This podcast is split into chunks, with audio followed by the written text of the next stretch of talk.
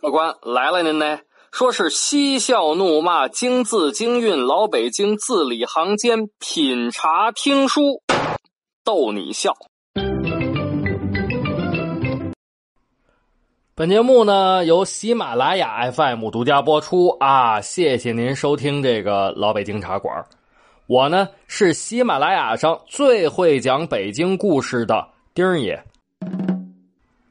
今儿个呀。又是礼拜五了啊，又该给您嘚吧老北京的美食了。今儿呢，咱们接着上个礼拜五的讲啊。上回书咱们说到，乾隆爷刚刚的面南背北登基坐殿头一年啊，就在乾清宫正大光明的匾后头写了遗诏了，让这个嫡长子永琏继位。可是呢，没想到。啊，两年之后，这永琏呃死了啊！死的时候呢，才九岁。那乾隆爷一看，得了吧，那也没辙呀，再立一个吧。这回立谁呢？乾隆爷就琢磨啊，琢磨来琢磨去，结果呢，哎，还是没琢磨出来。终于啊，到了乾隆十年，哎呦呵！这个孝贤皇后又大肚子了啊，就是怀孕了。乾隆爷很高兴，十月怀胎一朝分娩，果然是个男孩得嘞，就是他吧？啊，乾隆爷给这个小孩取了个名字叫永从。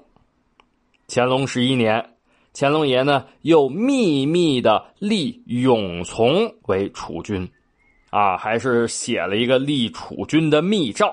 放在这个正大光明的匾后头，可是呢，没想到哈，第二年又出事儿了。那又出什么事儿了？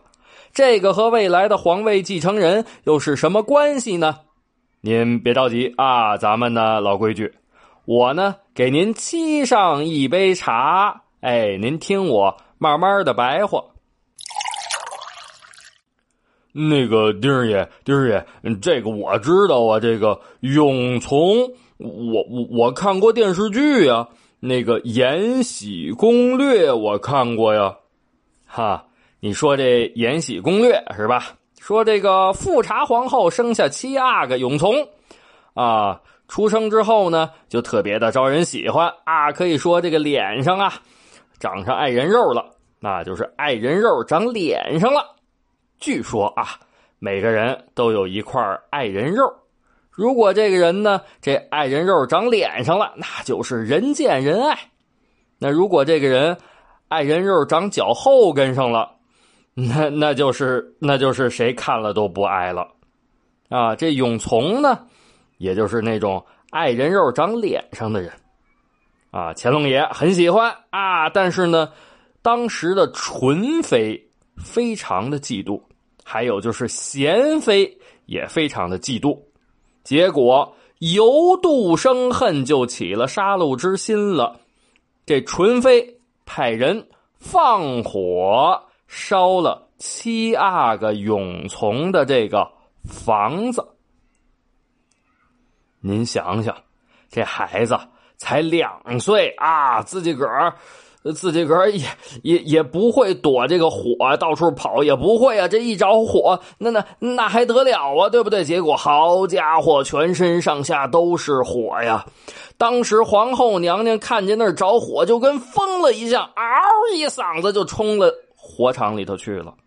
然后呢，抱着永从就往外冲了。结果确实啊。确实是冲出来了，可是，哎呦，这孩子呀，烧的跟那个小黑炭儿似的，皇后就哭，哎呀，哭的都都没人样了，哭的那是撕心裂肺呀。但是这哭也没有用啊，这两岁的孩子啊就被纯妃的这场大火给活活的烧死了。然而。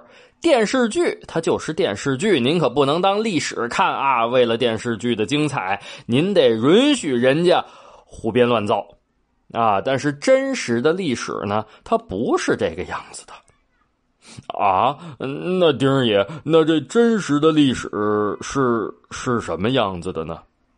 啊，真实的历史啊，确实，这永从呢是两岁死的，但是死因可不是宫廷斗争。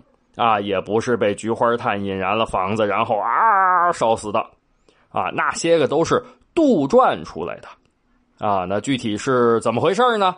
您别着急啊，我呢给您续上一杯水您听我接着嘚吧啊。说到这个，咱就得把这个时光月份牌接着拨了拨了，拨了到什么时候呢？拨了到乾隆十二年。啊，也就是公元一七四七年，乾隆十二年除夕之夜，这乾隆爷干嘛呢？正在这个御花园里头准备他这个跨年晚宴呢。啊，背稿子呢，啊，这这发言啊，对不对？得背稿子啊，领导得发言。突然之间，一个太监火急火燎的就跑进了御花园。好家伙，就看见这个太监跑的帽子都歪了，袍子揪揪着，这鞋好像也跑掉了一只。启启启启禀我我主，万万万万岁！我我，您问了，说这丁爷这皇宫大内怎么还要结巴磕子呀？他这可不是结巴磕子，这是跑的，气儿跟不上用了。乾隆爷呢，正准备这个待会儿开席啊，跨年晚会得讲几句呀，啊，背词儿呢，啊，一看这怎么了呀？这个赶紧招手，进得前来，何事如此匆忙啊？呃，回回回我主万岁，恰恰个永从他他他他永从怎么了？他他他他已经他已经。已经怎么了？已经已已已已已经伤故了，啊？什么叫伤故呢？啊，古代啊，帝王死叫什么呀？叫驾崩，啊，和尚死叫什么呢？叫圆寂，啊，德高望重的人死了叫什么呢？叫仙逝。这皇子要是死了叫什么呢？叫伤故，啊，乾隆爷一听明白了。啊，赶紧着吧！啪，把这稿子往旁边一扔，也甭搞什么跨年晚宴了，也也甭讲话了，赶紧的吧！啊，跟着来的小太监说道：“头前带路。”这这这！啊，来报信的小太监赶紧带着乾隆爷来到了长春宫。哎呦，刚到长春宫门口啊，就听见里头啊啊！哎呀，永聪啊！哎，我主啊！啊，这。哭声一片呐！进来一看，可不是嘛！果然啊，两岁的永从已经没有呼吸了。那怎么回事呢？这里头啊，可没有什么着火的事儿啊！怎么死的呢？天花啊，天花这种病啊，那您放到如今，大多数人都比较陌生了。为什么呢？因为确实它发病比较少。可是，要是放到明朝、清朝，那可就是瘟神下凡呐。根据记载啊，清朝入关之后，十个皇帝里头，顺治、同治直接就是由于天花这个病死的。另外还有俩皇帝得过啊，跟没死，侥幸生还。谁呢？康熙和咸丰。可是呢，这脸上可都有这个天花留下来的麻子印儿啊！咱们再往前倒饬倒饬啊！大清朝开创者努尔哈赤，二儿子李亲王代善啊，这代善呢，三个儿子都死于天花啊！咱说努尔哈赤十二儿子，英王阿济格啊，还记得吗？就是那个带了三百铁骑直冲北京城的英王阿济格。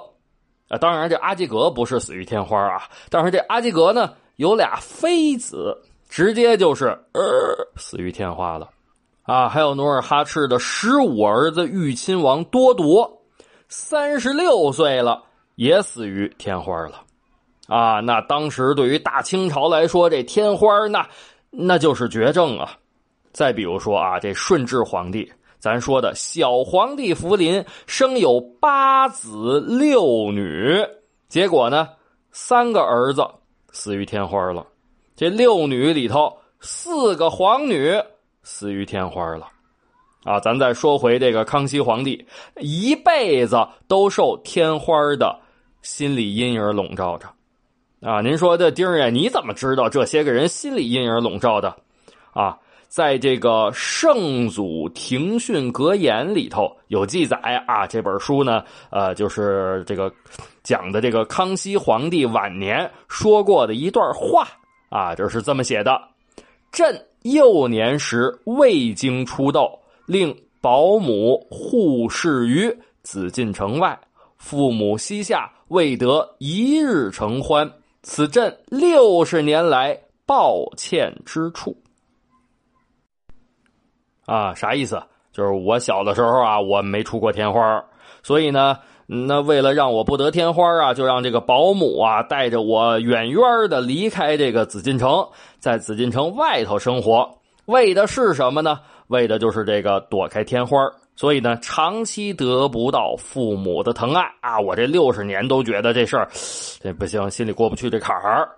然而，偏偏就在康熙两岁那年，仍然还是没躲过，啊，还是被传染上天花了。可是呢，幸运的是没死，这没死就是万幸啊，没死就是好事啊。为什么呢？天花啊，一般来讲没死就有了终身的免疫力了，所以呢，哎，一看得吧，这个康熙哈得上天花了，那 那也就别躲了啊，就有免疫力了吗？啊，回回紫禁城吧，啊，结果又搬回紫禁城，所以呢，康熙啊，对于天花这件事那一直是耿耿于怀呀。咱们呢讲到了天花和康熙爷的这个事儿，咱呢再得把这个时光月份牌啊再给您拨了拨了啊，拨了到什么时候呢？拨了到康熙十七年，也就是公元一六七八年。啊，康熙十七年十一月，五岁的二阿哥皇太子胤禛没跑了啊，得天花了，怎么办呢？当时啊也是。呃，有病乱投医。据说有个知县，还不是大夫啊，是个知县，叫什么呢？叫傅维格，啊，据说他会治疗天花。结果这赶紧吧，来吧，调来北京城给皇太子治病。哎，您还别说，这傅维格呀，真是有本事啊，还真给这个皇太子胤禛这天花给治好了。而且呢，傅维格对付天花非常的有研究，还研究出了天花的疫苗啊，就是我们说的种痘技术啊。只要按照他的疫苗，真就能够预防天花。哎呀，康熙高兴啊！专门在太医院设立了痘诊科，因为这天花是出痘痘哈。那你傅维格也别上你那儿当县令了。北京城专门给傅维格封了个官叫什么呢？叫查痘张京。查检查的查，痘就是这痘痘啊。查痘张京，相当于什么呢？就相当于北京市天花病防治委员会主任这么个官职。那您问说，那这个效果怎么样啊？在雍正记录的这个《庭训格言》里头有记载啊，他老爸康熙说的话。国出人多未出痘，至朕得种痘方，诸子女及尔等子女皆以种痘得无恙。你看这大清朝当时就有了疫苗接种技术了，这这是咱中国人的骄傲，是不是？